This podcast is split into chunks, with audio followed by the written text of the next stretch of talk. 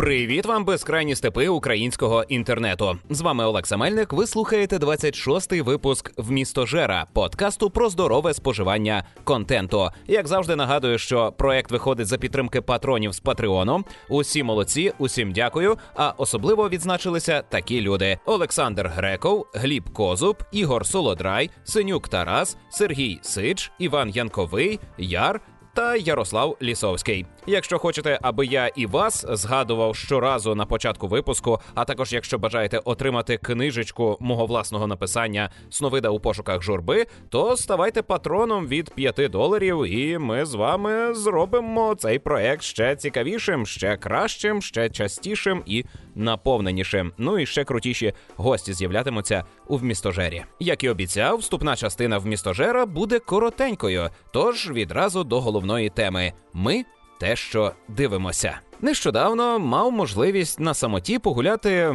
вечірніми вулицями мого міста і помітив дуже цікаву річ. Довкола на широких площах, біля пам'ятників, під ліхтарями, біля дерев, біля яскравих вітрин кафейок е, і супермаркетів збирається молодь. І ця молодь вдягнена та поводиться так, як ми звикли бачити у романтичних комедіях та різних молодіжних мелодрамах. Колись мене це дратувало, але зараз, завдяки таким спостереженням, я почуваюся набагато затишніше на вулицях мого міста через те, що мене оточують такі усміхнені люди, які бігають, кружляють, неначе отой е, чоловічок із древнього американського фільму, який е, бігає по калюжах і співає «I seen it in the rain».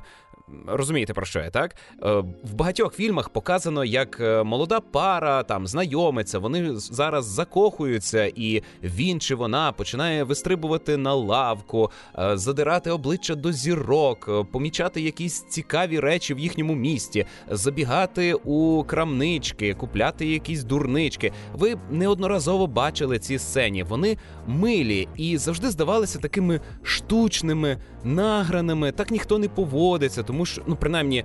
Е, в мій час, е, коли я був трішки молодший і зустрічався з дівчатами і вчився якось спілкуватися із компаніями, ми так не поводились. Ми були похмуріші, ми були темніші, ми були зажатіші. А зараз бачу, що вся ця награність, уся ця штучність, уся ця веселість, вона стала дійсністю. І мені здається, що це сталося саме завдяки отаким фільмам. Вони повпливали на молодь. Скільки нам журналісти розповідають про те, що е, мас-медіа негативно впливають на людство, але ж є й позитивний вплив. І ось він. Він очевидний. Я не знаю, чи ці молоді люди, хлопці і дівчата поводяться щиро, коли ось зображають цю радість, яку ми звикли бачити у кіно. Але коли я перебуваю в оточенні таких людей, мені по-справжньому приємно і радісно. Мене не дратує їхня штучність чи щирість. Я не знаю просто наскільки це щиро. Але якщо припустити, що вони е, м, другорядні персонажі фільму про мене. То це дуже класно. Я опиняюся в дуже приємному середовищі, і я завдячую за це середовище саме художнім фільмам, які сформували такі класні образи. І я радий, що саме. Ці речі стали масовими, а не похмурість із е, кіберпанку чи е, жорстокість із фантастики та бойовиків. Хоча, мабуть, в деяких регіонах України зараз є люди, виховані бойовиками, але це вже тема не для мого подкасту. Зважаючи на це спостереження. Можливо, слід е, попрацювати над тим, аби компонувати свій контент так, аби він робив вас отакою радісною піднесеною людиною. Я вже про це говорив у кількох випусках і буду продовжувати на цьому наголошувати, що ми є те, що дивимося. Ми є те, у що ми граємося, що ми читаємо. Ці речі формують нас. Бо, як я раніше казав, не буває суто твоїх думок, буває результат мислення на основі вже е, подуманих думок, які ти береш із різних джерел. І чим більше тих думок ти скомбінуєш, тим дійсно унікальнішим буде твоє бачення світу. І ви знаєте, я сам доволі часто, зараз частіше ніж раніше, дозволяє собі дуркувати на вулиці, чи поцілувати дружину публічно, чи щось вигукнути, чи кудись вилізти, чи стрибати разом з дитиною, вдавати повного вар'ята, і при цьому нікому не шкодити, не створювати галасу, не руйнувати нічого, а просто зображати веселощі і транслювати їх до інших людей. Вони мене бачать, я певен, і собі переймають трохи тої радості. А бачив таку поведінку я у фільмах про сім'ї, у сімейних комедіях. І не почуваюся дурнувато від того, що ретранслюю ці запозичені форми поведінки. Це набагато краще, аніж бути набундюченим похмурим затворником. Бути замкнутою людиною, яка не спроможна показати свої емоції. Мені як інтроверт, хоча мені вже робили зауваження, що я не справжній інтроверт. Можливо, можливо, я собі вигадав, що я інтроверт. Але е, мені, людині, яка боїться спілкуватися з людьми наживо, боїться входити з ними в контакт, е, це допомагає бути таким, як і всі. Те, що я наперед кричу, привертаю увагу і завдячую цій поведінці саме художнім фільмам, які показали таких от придуркуватих персонажів. Тому раджу будувати ваше життя на основі класних фільмів, які е, розповідають щось позитивне, які мають вирішення проблем, а не лише показують наскільки цей світ жорстокий і поганий. Так, ми знаємо, що він жорстокий і поганий, але це не допомагає нам вирішувати ці проблеми. А якщо ми будемо трішки добріші, конструктивніші, щасливіші, то зрештою ми досягнемо більше. Ну, ми загалом сіятимемо більше того добра. Так, я знаю, що це ванілька. Так, я знаю, що це може неприємно звучить, що це дурнувато, коли 30-літній дядько починає комусь там втирати про е, щастя, добро. Е, менше з тим. Я проходив етап, коли там слухав важку музику, носив довгий патляк і вдавав із себе крутого рокера. Е, і знаєте що? Це вело мене тільки до деградації і до розпаду в тому числі і печінки, і мозку. Е, Зараз я почуваюся набагато краще через те, що в голові повно ось такої доброї ванільки, літають метелики, всюди веселка. І це класно, і з цим можна щось робити. І це сталося завдяки тому, який контент я запихаю в свою голову. Стараюся не пхати туди чогось лихого, чогось такого, що створює е, бажання накласти на себе руки. Ну і ось у мене є кілька одиниць контенту, які я раджу спожити, аби формувати отаке позитивне бачення світу. Передусім, я зараз повернувся до іграшки, яку вже двічі проходив, але е, проходив я її на ПК, а тепер взявся проходити на PlayStation 4. Тим паче, що вона зараз коштує 159 гривень, за які ви отримуєте кілька десятків годин пригод.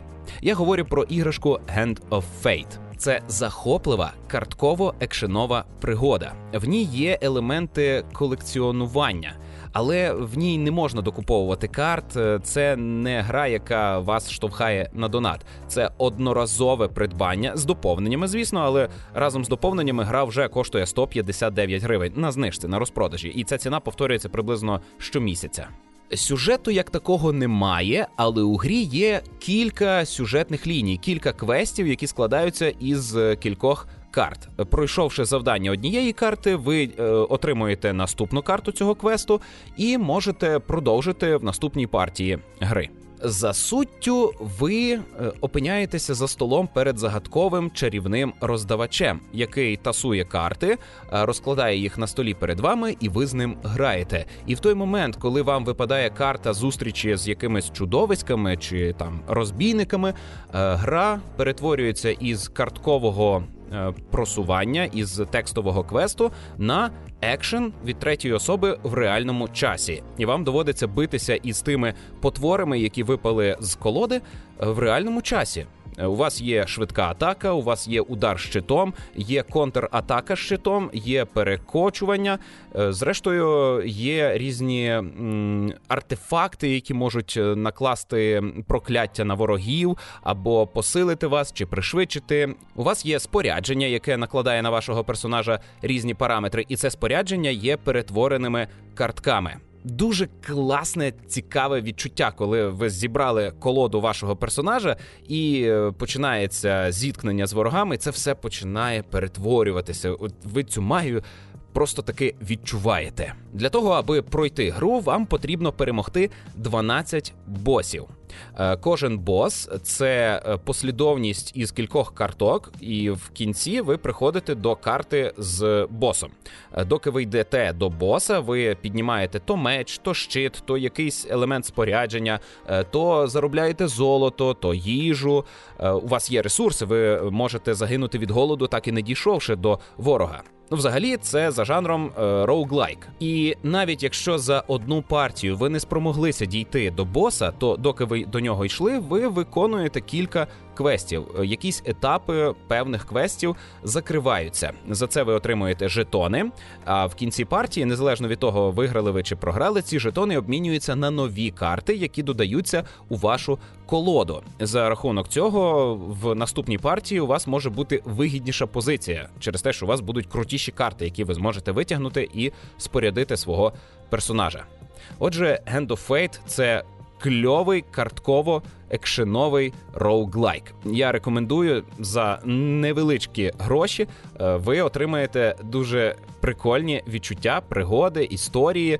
А, а ще найважливіше, що забув сказати, гра перекладена українською мовою е, шлях бетрафом. І це одна із чотирьох ігор на PlayStation 4, в якій є українська мова. Одна із чотирьох, які мені відомі. Я вже скільки не питав, але ніхто не знає інших ігор. Отже, якщо ви не знаєте, то на PlayStation 4 українською мовою доступні е, Метро 2033, Метро Last Light, Hand of Fate та четверта це Sherlock Holmes е, Devil's Daughter. Е, можливо, існують ще ігри українською мовою. Е, якщо ви про такі знаєте, то е, пишіть у коментарях. Друге, що би я хотів порадити, це знову іграшка. Називається NEC 2. Я не раджу першу частину через те, що мені вона здалася надто довгою, нудною та одноманітною. А ось друга частина, е, вона, хоч і продовжує сюжет першої, але у вступному ролику вам пояснюють повністю все, що там було раніше. Е, ви не почуватиметеся відірваним від контексту. Ну, особисто я не проходив першу, лише спостерігав за е, те, за тим, як її проходила дружина. А почав гратися в другу, і все ясно. Всі персонажі на своїх місцях. NEC 2 це бітемап з можливістю проходити гру кооперативно. Причому ця можливість така, що е, коли починається кооперативне проходження, то вам потрібно взаємодіяти з напарником. Вам потрібно спільно вирішувати загадки, і самостійно у кооперативі просунутися не вдасться. Тому це правильний хороший кооператив. За сюжетом е, ви граєте за е, такого собі нека. Це розумна машина, утворена із реліктів древньої цивілізації. Е, це живий персонаж, зібраний із шматочків чогось, що створили древні. Ну, отаке. Е, У світі, де живе нек, є люди, а є орки з гоблінами. І в другій частині з'являється е, третя сила це вищі, чи то гобліни, чи то орки. Е, вони побудували магічні роботи, і ці роботи зараз загрожують містам світу, де живе нек. Ну і звісно, вам треба бігати і цих роботів розвалювати. Е, це робиться за рахунок е, кількох натискань кнопок. Є різні комбінації, є сильні удари, слабкі удари, випади, удар ногою, удар рукою тощо. А також у грі є QTE і вони поставлені дуже класно. Є таке відчуття, що ти опиняєшся в крутому такому бойовику. Камера літає, головний персонаж змінює свій розмір. До речі, він може бути маленький для того, аби проходити в маленькі отвори, а може бути здоровенний для того, аби битися з велетнями. І в грі нормальні діалоги, е, нормальний сюжет, хоча він такий дитячий це більше для підлітків історія, але геймплей цілком собі для дорослих. Е, грати у це весело, захопливо. І коли я з дружиною в це граюся, е, то я просто таки верещу: о, як класно! О, щось нове! І вам раджу пережити ці самі емоції, бо чому ні? Це дуже прикольно. Ще раз, НЕК 2. Перлина кооперативного жанру. Ну а коли награєтеся, раджу відпочити, подививши стрічку Гуцулка Ксеня. Це українське кіно, і воно зараз іде у кінотеатрах. Я вже давно не ходжу на всі українські фільми, як це було раніше. Я вже не бачу потреби підтримувати геть усе, що знімають у нас.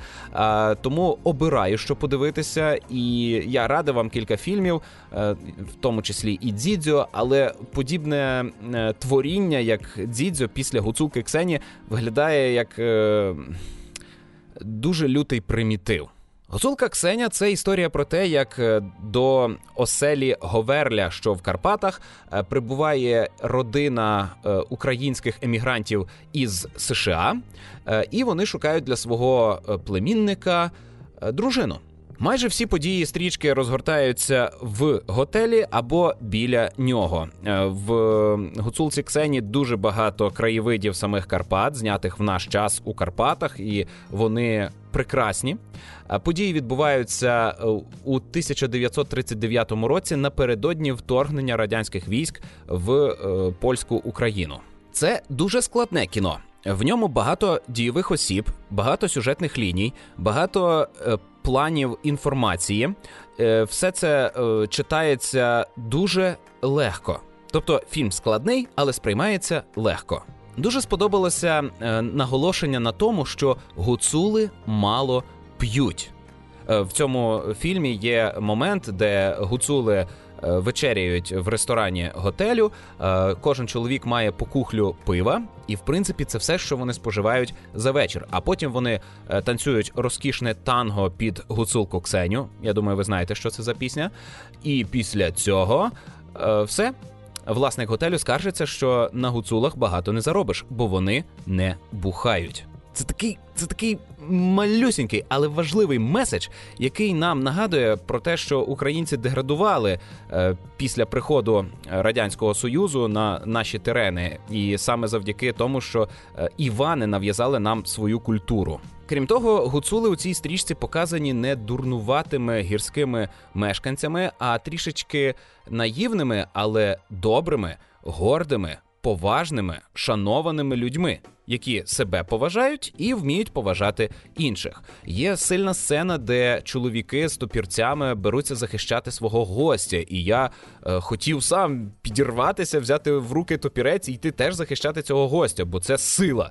Ці дядьки показали згуртованість, якої нам, сучасним українцям, страшенно не вистачає. І фільм нагадує про те, що ми бували згуртовані і можемо знову згуртуватися е, проти спільного ворога. Усі сцени фільму зшиті між собою музичними виступами гурту Dach Daughters. Є також музична сцена із Даха Браха, і вона, як на мене, найсильніша. Під під музику дахи брахи в стрічці діється магія, цілком справжня магія, в яку вірять місцеві мешканці. Від е, цієї сцени я просто таки переповнювався емоціями і здивований, що я дивився цілком європейське кіно, на яке не треба робити ніяких поправок. Що ну воно ж українське, ну воно так от знято трошечки дешево. Це дорогий фільм з нормальною постановкою, з нормальним сценарієм, зі зрозумілими діалогами з послідовним викладенням історії,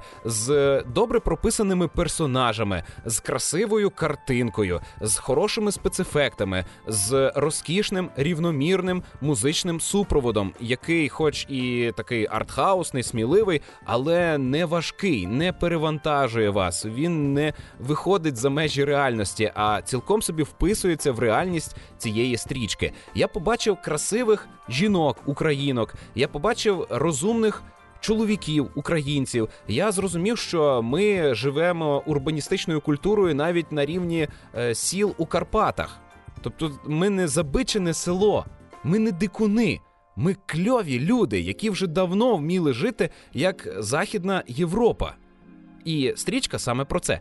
Можливо, можливо, стрічка підмінює спогади і спотворює дійсність, і справжні гуцули ніколи не були такими е, гоноровими ніколи не були такими ем, освіченими. Тут кілька людей розмовляють англійською мовою.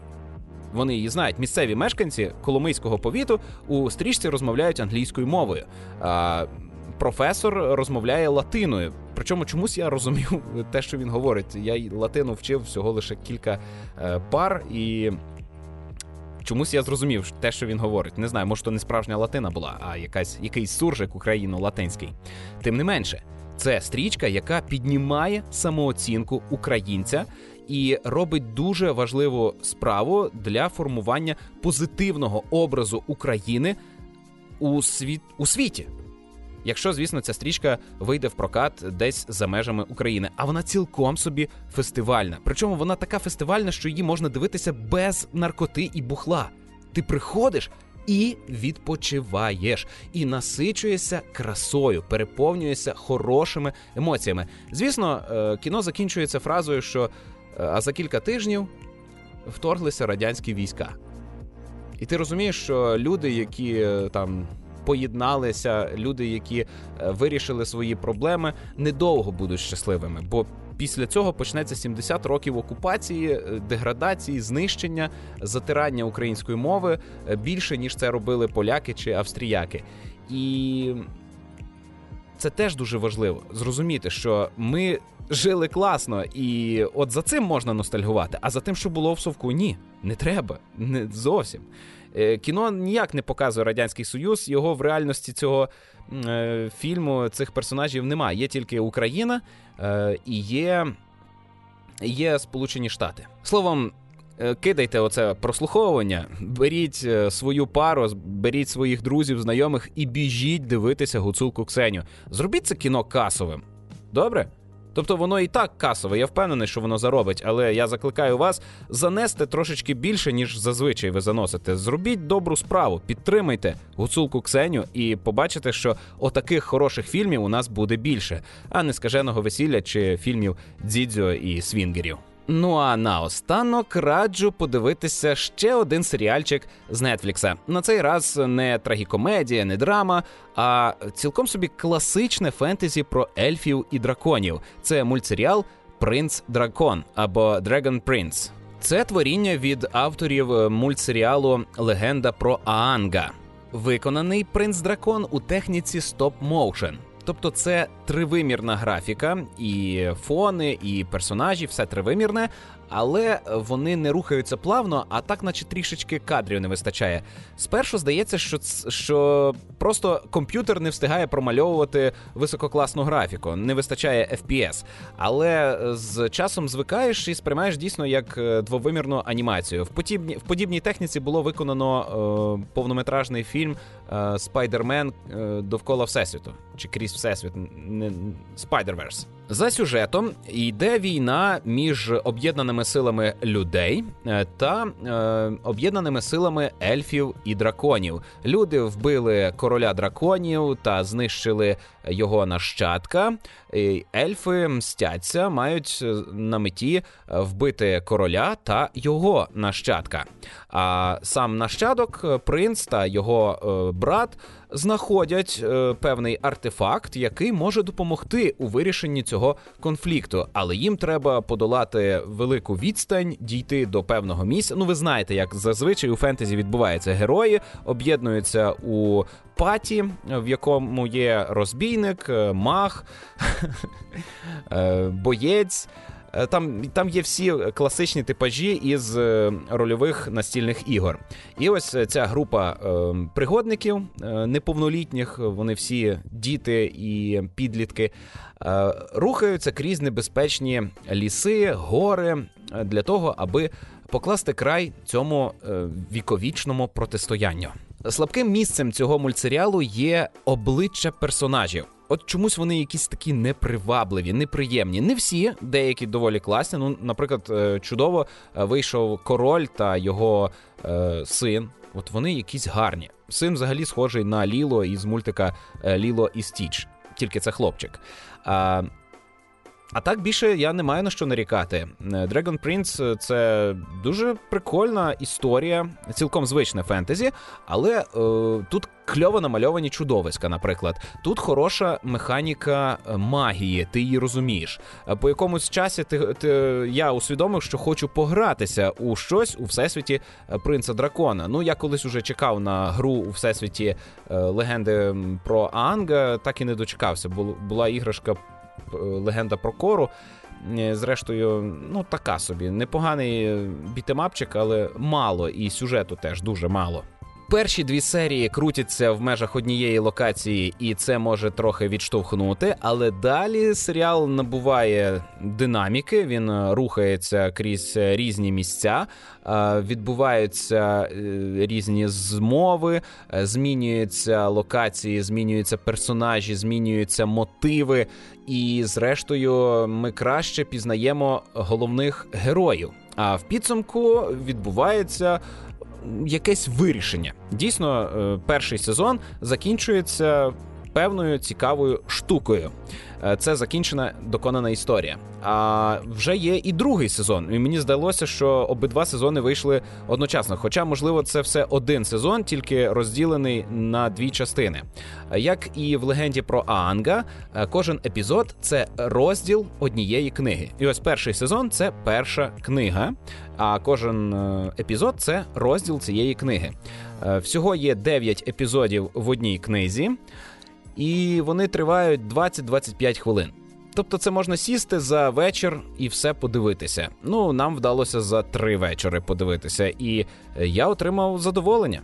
І вам раджу теж е, отримати це задоволення. Е, так, у мультсеріалі, оскільки він для дітей, немає сексу, немає м, як такого прямого зображення насильства. Тобто тут є воїни, вони е, говорять, що вони вбивають когось, але немає ні крові, е, ні відвертого зображення цього насильства.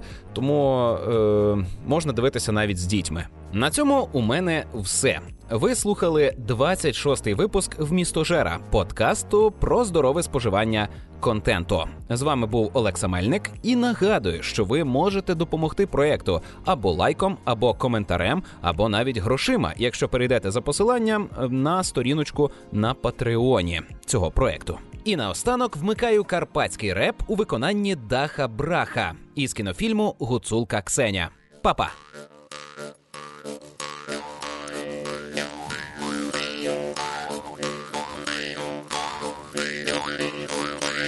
Послухайте, люди добрі, що хочу казати. Я хочу про всіх хлопців співанку співати. Якби знала моя мамко, що то може Дмитро, тебе з мене щонеділі збирала хитро.